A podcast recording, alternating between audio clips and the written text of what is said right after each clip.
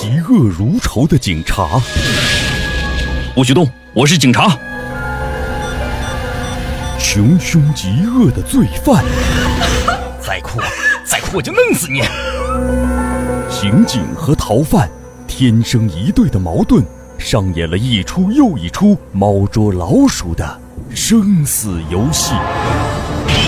大哥，求你，你饶了我这一回吧。且看热血男儿如何书写刑警本色。欢迎收听群众出版社出版、李金龙编著《刑警故事丛书之罪案人生》。我是讲案人老欧。今天给大家讲的故事中的主角，既是一个放浪形骸的坐台小姐。又是几个男人互相角逐的魔鬼情人。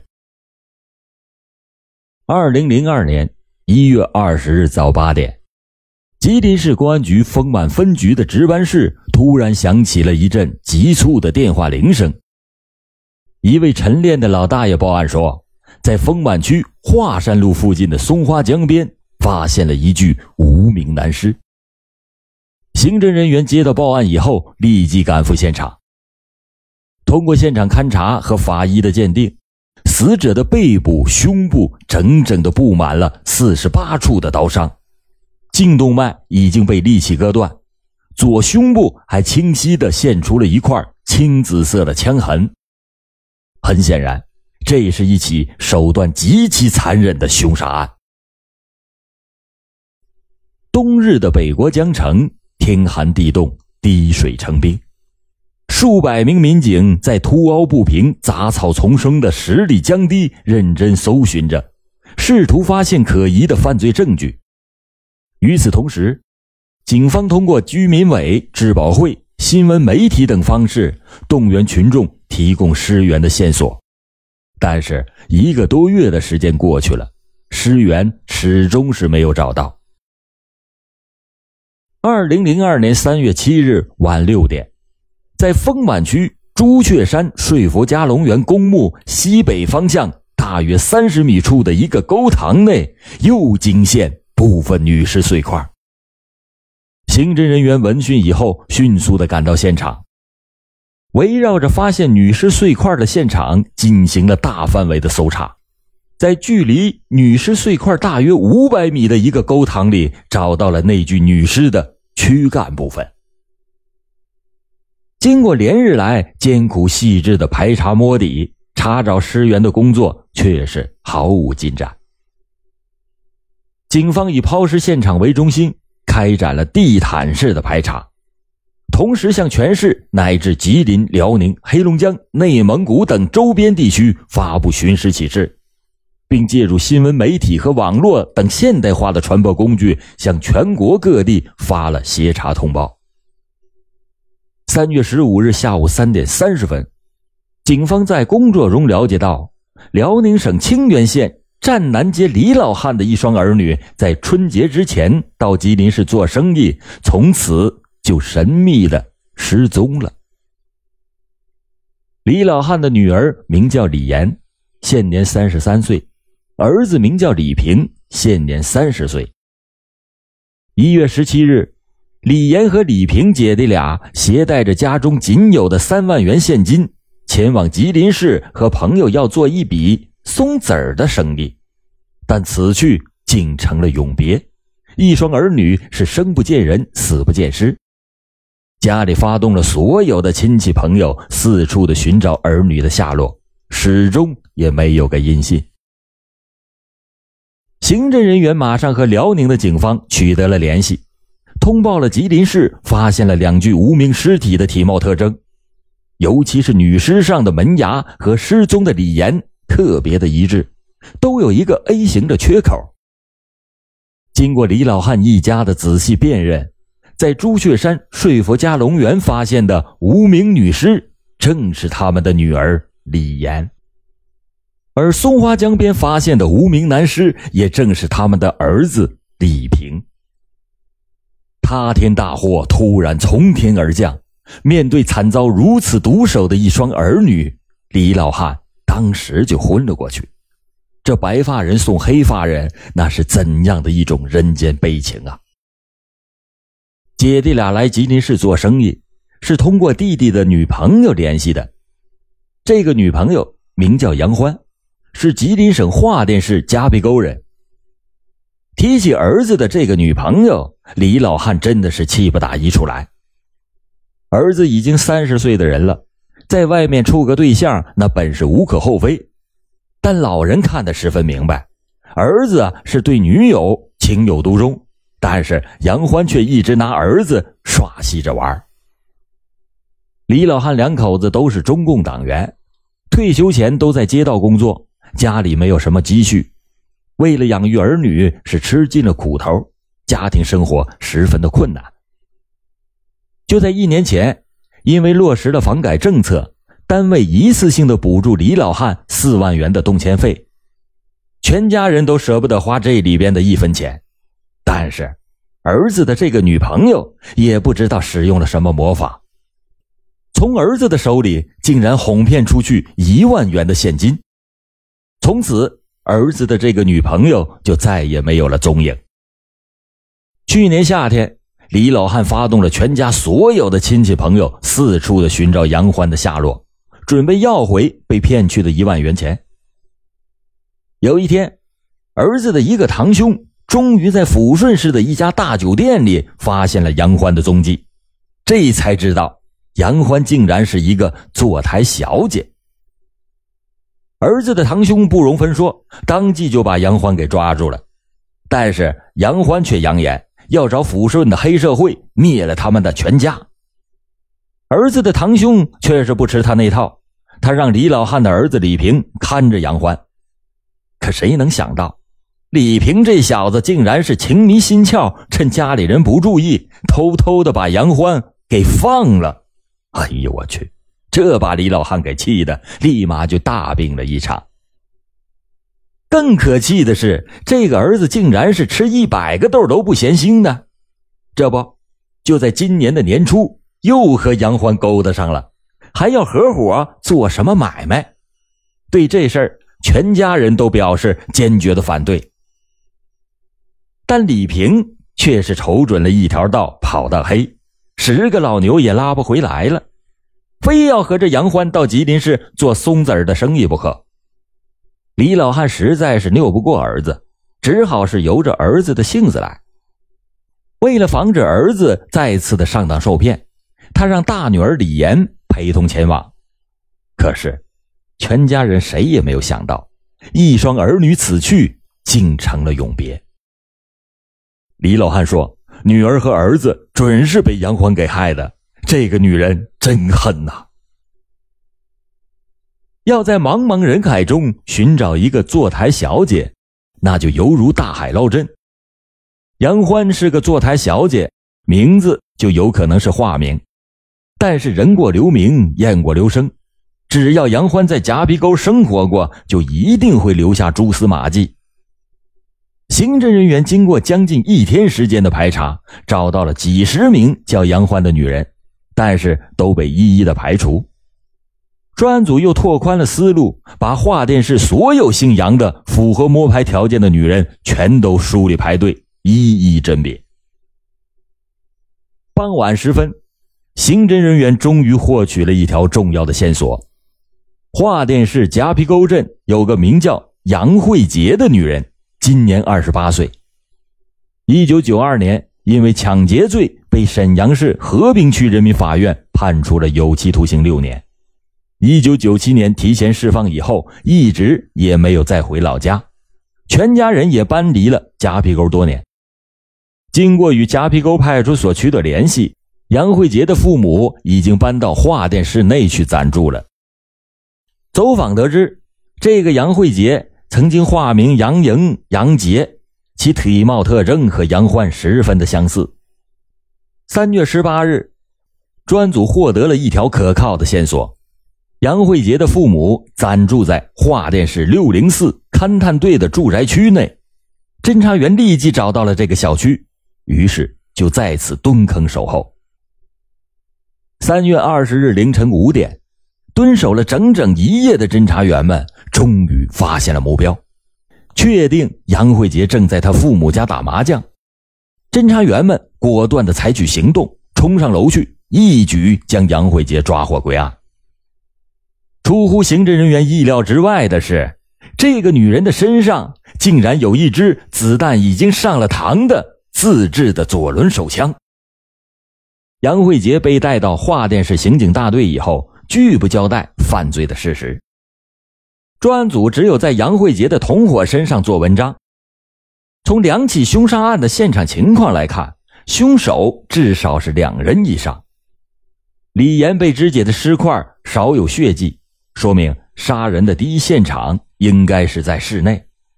从抛尸的路径来看，应该是具有交通工具。刑侦人员就围绕着杨慧杰的同学、朋友以及所有接触人员进行排查，把重点也放在了家住桦甸市、在吉林市打工、有固定住所的人员身上。排查的重中之重是懂得驾驶技术、在吉林市从事出租车行业的人员。调查发现，杨慧杰生性是放浪不羁，为人阴险奸诈，心狠手毒。做事呢不择手段，接触关系复杂，竟然与多个男人有染，但符合摸排条件的结伙人员却不好轻易的判断。经过认真的排查，一个名叫董玉柱的男子被刑侦人员纳入了视线。董玉柱是杨慧杰的小学同学，两个人接触频繁，关系非常的密切，又懂得驾驶技术，在吉林市从事出租车行业已经多年了。为了起居方便，家里还出钱在天津街附近购买了一套一室一厅的房子。前段时间，董玉柱也不知什么原因就把车给卖掉了，回到了金城画店，整天的是无所事事，行踪不定。春节前后，董玉柱的经济也出现了反常现象，花钱开始大手大脚。三月二十三日凌晨五点。刑侦人员在华店市夹皮沟镇一个居民住宅里把董玉柱抓捕归案。就在刑侦人员抓获杨慧杰的当天，他已经和董玉柱等人预谋好了，天一亮就离开华店到外地去预谋更大的案件。刑侦人员稍迟一步，那就会前功尽弃。今年二十八岁的杨慧杰。自小就好高骛远，水性杨花，凡事工于心计。初中毕业以后，杨慧杰在家里待了不长时间，就和父母不辞而别，独自的走出家门，到吉林省的长春、吉林、辽宁省的沈阳、抚顺、山东省的临沂、高密等几个大城市闯荡天下。他呢，你看的人小心大，专门结交一些社会上的流氓地痞，常年的和他们为伍。甘愿放荡堕落。杨慧杰在走上社会以后，这种畸形的心理终于是派上了用场。他妄自尊大，凡事以我为中心，长期的混迹社会，使他养成了心狠手毒的品性，常常和社会上那些铁面的人物玩黑斗狠。他喜欢逢迎，愿意发号施令，并且利用自己的姿色。把凡是和他有染的男人全都网络在他自己的石榴裙下，为日后犯罪做着准备。早在一九九一年，便以杨慧杰为中心，形成了一个比较稳定的抢劫盗窃团伙，在吉林、辽宁、山东等省疯狂的作案。杨慧杰惯用的手段是以色相勾引、麻醉抢劫，因此被害人多是一些好色之徒。在山东省临沂市的一次麻醉抢劫中，由于心狠手毒的杨慧杰用药过量，竟然把一名中年男子给活活的毒死了。一九九二年的春天，以杨慧杰为首的抢劫团伙案发，杨慧杰被沈阳市和平区人民法院判处了有期徒刑六年，但是他不思悔改，在监狱里仍然给活动在外面的团伙成员写信。嘱咐同伙不要把作案的方法外传，等他出狱以后还用得着。一九九七年，他被提前释放，继续在外面闯荡，更加的仇视社会，五年的牢狱之灾，使杨慧杰明白了一个道理：必须有一个适合自己的身份来保护自己。为了寻求刺激，他化名杨欢，奔波在山东、吉林、辽宁三省的酒店、洗浴等高档的消费场所，堂而皇之的当上了坐台小姐，终日是以怀送抱，寻欢买笑，从此更加的放浪不羁。二零零一年夏天，在沈阳开往抚顺的公共汽车上，杨慧杰和李平相识。并且和这个初涉情事的李平玩起了爱情的游戏。李平当即就被风情万种的杨慧杰迷惑的是晕头转向，两个人很快的就确立了恋爱关系。但放浪形骸的杨慧杰和老实巴交的李平，那只是玩玩爱情的游戏而已。他在骗得这份爱情的同时，心中啊早已经盯上了李平的万贯家财。在同年的六月初，杨慧杰从胸无城府的李平嘴里知道，他的家里有四万元的动迁款一动没动的放在年近古稀的老父亲手里。杨慧杰恨不得立马就把那四万元现金据为己有。他灵机一动，计上心来，凭着三寸不烂之舌，终于骗得李平的信任，一次性的拿走了现金一万元。但早已陷入爱情陷阱的李平却始终没有觉醒，在杨慧杰的花言巧语哄骗下，已经不能自拔的李平继续的和他保持着交往，并且答应杨慧杰，一旦时机成熟，就把老父亲剩下的三万元现金全都拿出来，和他的魔鬼情人到深圳去过现代人的生活。二零零二年元旦过后。迫不及待的杨慧杰便以到吉林市做松子生意为名，让李平尽快的把他父母的血汗钱搞到手。杨慧杰带着松子的样品来到李家以后，憨厚朴实的李平父母直观上信不过这个城府很深的女人，不同意儿子直接带着现金去吉林，而是要求李平和杨慧杰一起到吉林市考察一下市场之后，再让他姐姐李岩。携带着钱款去往吉林市，李平陷入了两难之中：一方面拗不过父母，一方面又舍不得他的魔鬼情人，但最后还是选择了让他神魂颠倒的杨慧杰。一月十七日，李平和杨慧杰来到吉林市，他做梦也没有想到，此次的吉林之行竟然是一次死亡之旅。同时还要搭上可怜的姐姐一条鲜活的生命。杨慧杰在和李平维系着那种魔鬼情人关系的同时，和他的同学董玉柱、陶海滨等人也保持着过密的性接触。就在李平和杨慧杰合谋欺骗父母的同时，杨慧杰早已经和他同学董玉柱、陶海滨进行了密谋，准备合伙把那三万元现金据为己有。在密谋作案手段的时候，灭绝人性的杨慧杰早已经给董玉柱、陶海滨定下了调子：得手时就偷，偷不来就骗，骗不来就杀。李平一来到吉林市，董玉柱便依计冒充松子商和他们见面。在董玉柱和杨慧杰的蛊惑下，李平觉得松子的生意确实是大有赚头，便迫不及待的给家里去电话。让他姐姐带足三万一千元现金速来吉林市，于是，一场精心策划的谋杀开始了。一月二十日，李岩如期的来到吉林市，见到了杨慧杰、董玉柱、陶海滨之后，李岩对松子生意提出了很多疑问。他说：“做松子生意就如同做粮食买卖，那出省是得办手续的，你们有吗？”杨慧杰等人见李岩十分的精明，不容易受骗，顿时就起了杀人越货之心。当天晚上六点，暗藏杀机的杨慧杰等人合伙在董玉柱的暂住处准备了最后的晚餐，假意的为李岩接风洗尘。为了得手容易，杨慧杰等人推杯换盏，不到几个回合，李平便喝得酩酊大醉。董玉柱见时机已经成熟，便以观看松花江夜景为名，把李平骗出了屋外。董玉柱和李平刚刚下楼，杨慧杰和陶海滨便同时向毫无准备的李岩伸出了罪恶的双手。作案老练、心狠手毒的杨慧杰首先掏出匕首，噗的一下就攮向了李岩的心脏。陶海滨随后举刀相刺。李岩很快的就命归黄泉了。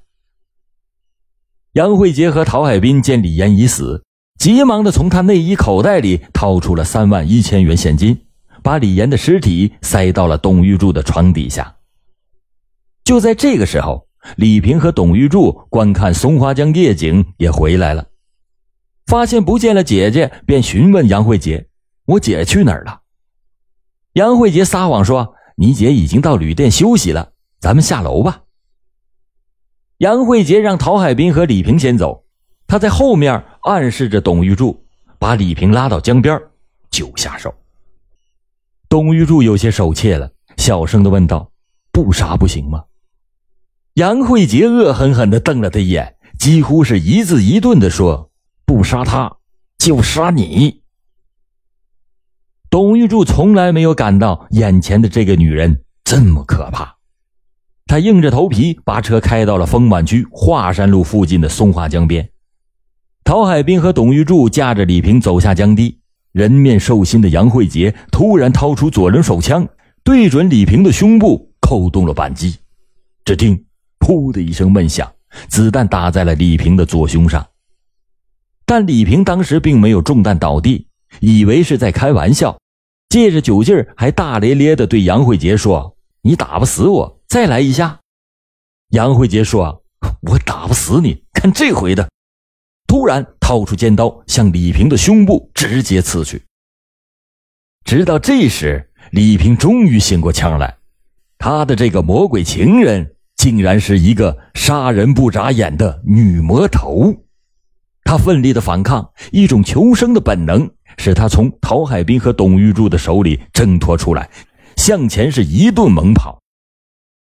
三名杀手哪能让他给逃脱了？从后面是奋起直追，再次的把他追上。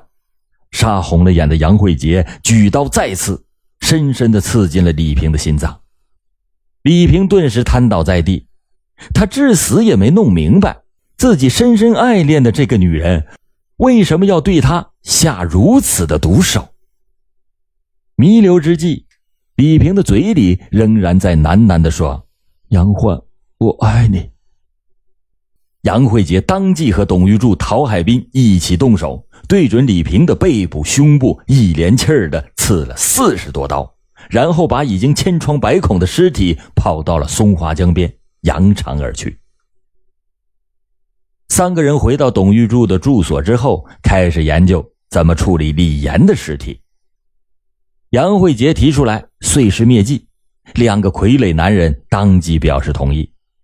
第二天一早，三个人准备了砍刀和塑料袋，把李岩的尸体肢解以后，分别用多个黑色的塑料袋包裹着，乘坐董玉柱开的出租车，运到了朱雀山睡佛家龙园公墓的附近，开始抛尸。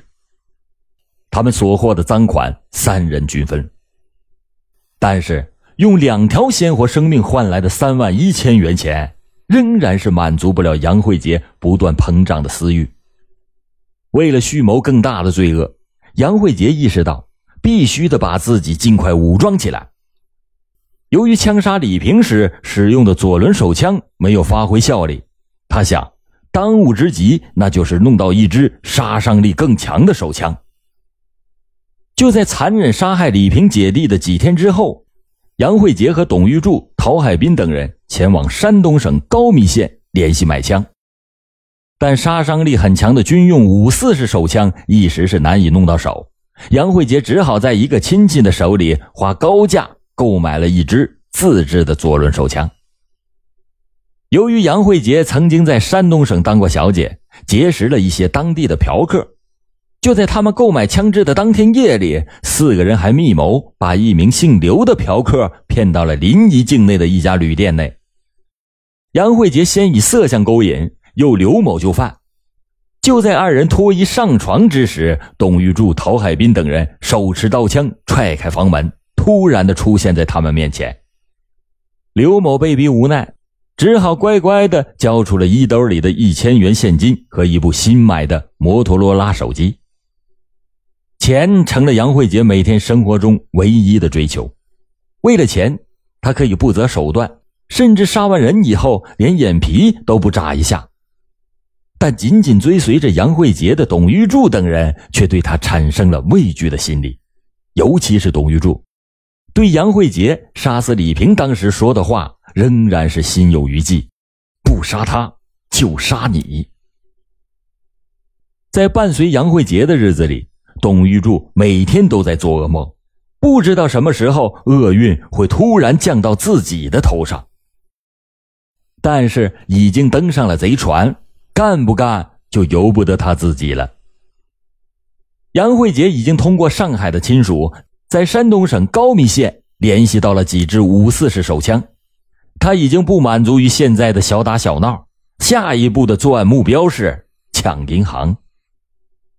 这个近乎荒唐的愿望，随着杨慧杰等人的落入法网，已经永远成为他心中的一个遥远的梦了。一场血腥的谋杀终于落下帷幕，随着罪案的终结，罪案的制造者也将自己送进坟墓。二零零二年十月二十日，吉林市中级人民法院对被告人杨慧杰、董玉柱、陶海滨进行了公开宣判。当法官宣判三人死刑的时候，杨慧杰这个一度放浪形骸的魔鬼情人一下子明白了，他短暂的人生已经走到了尽头。